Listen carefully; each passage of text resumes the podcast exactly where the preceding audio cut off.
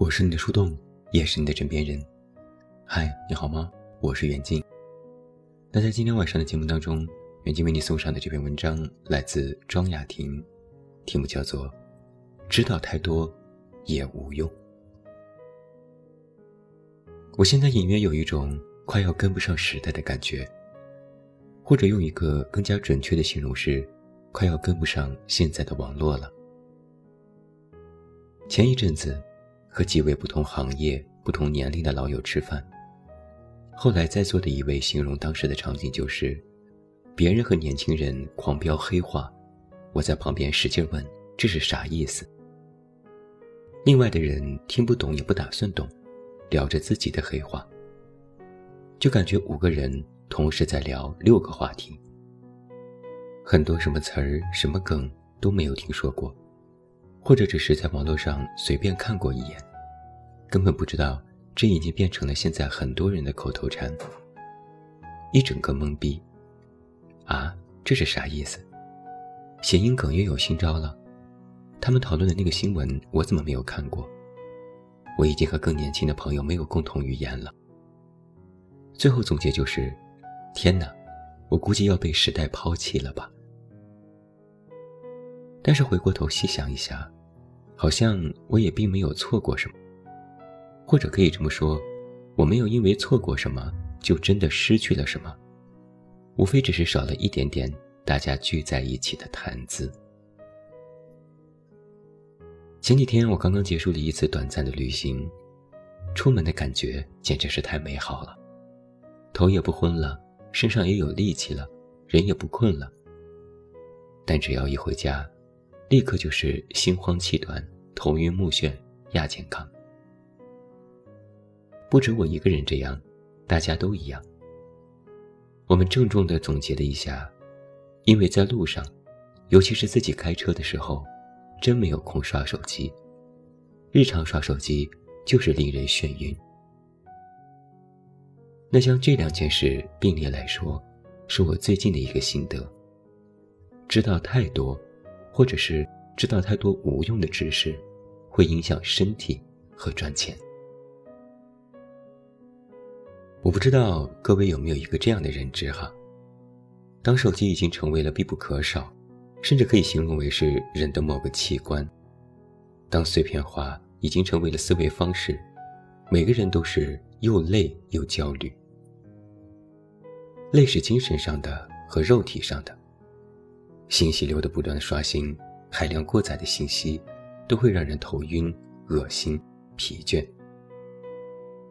如果在平时的生活当中，你有任何说不出来的那种不舒服，首先应该排查的就应该是信息过载。扔了手机就能好点，就是问题所在。至于我们的精神嘛，大脑皮层永远处于活跃状态，能不累吗？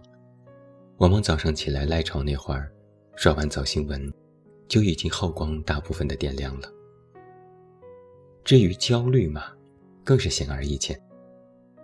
有什么爆炸性新闻我都没有跟上，今天谁又上热搜了？大脑又出了躺赢的付费课程了，我得赶紧买。现在年轻人又流行什么黑话了？我居然不知道。本行业的上层建筑又动荡了。如果这些东西我们都不知道，很难免的，当代都市的生怕错过恐惧症，简直是当场发作。为何说旅行治愈生活？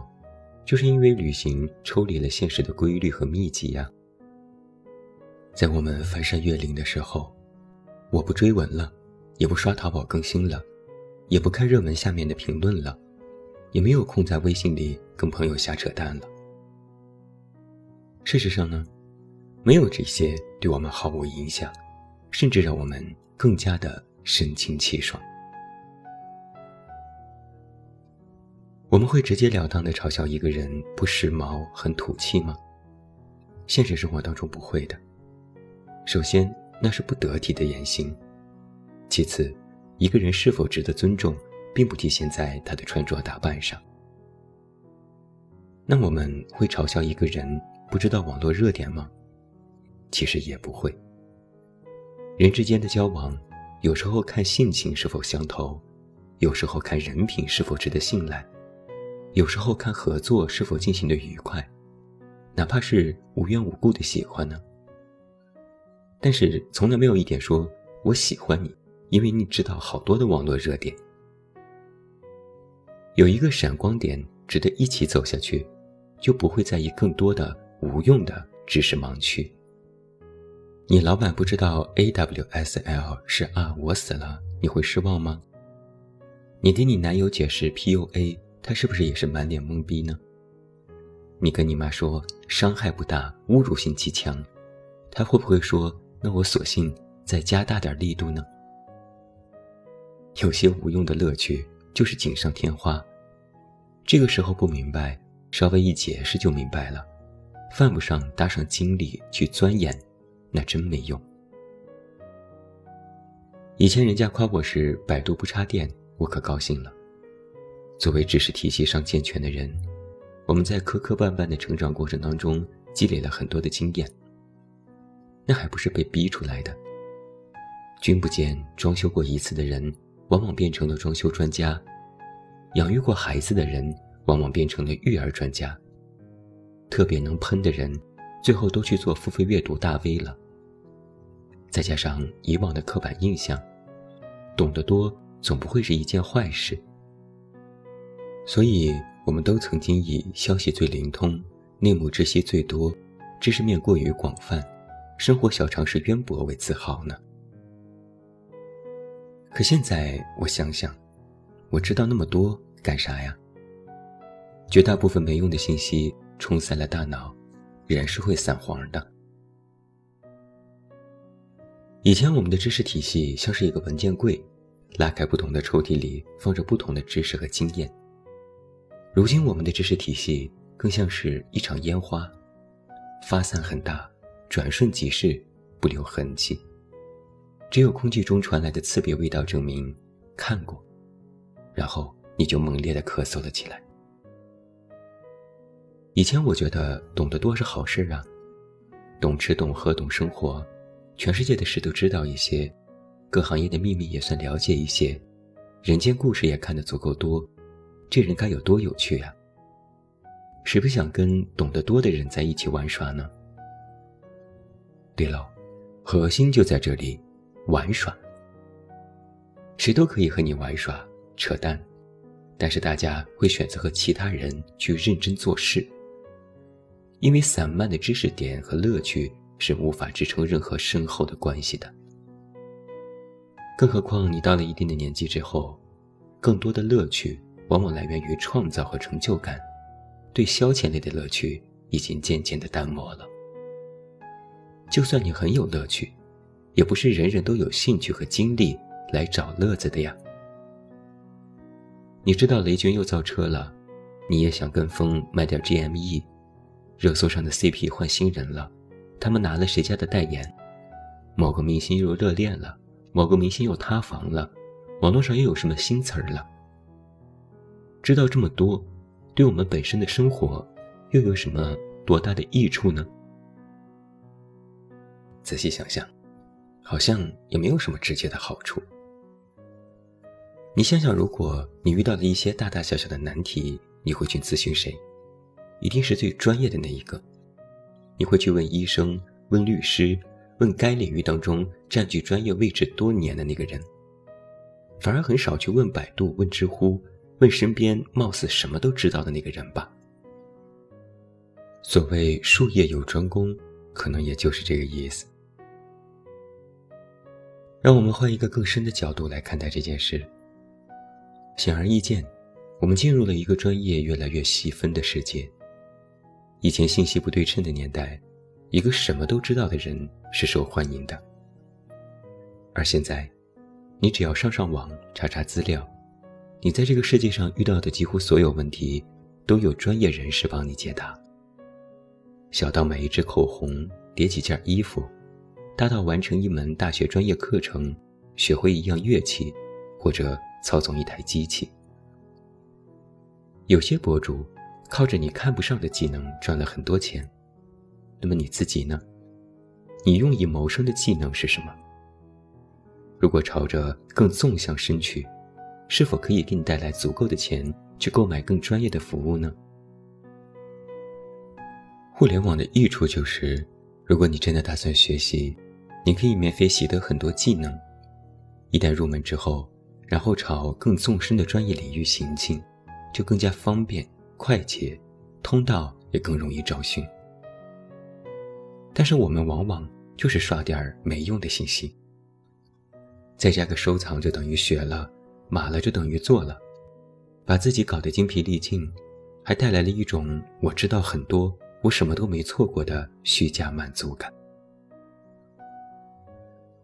我知道，很多人不能容忍自己变成一个闭塞的、不能跟上时代脉搏的人，那种隐约的被淘汰的恐慌，一直驱使着我们东看西看，耗费太多精力。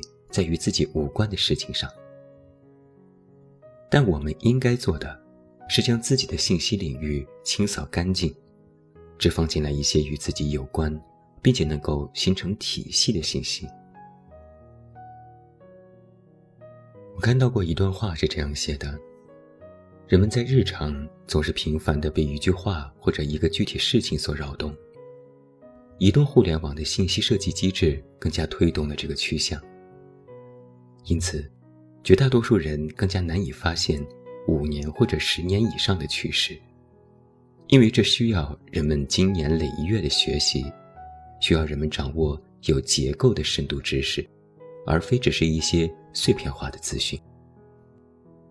这也是为什么往往十年之后，大家一起回头再看自己的时候，发现，只有一部分人能够按照自己的意愿。改变自己的命运。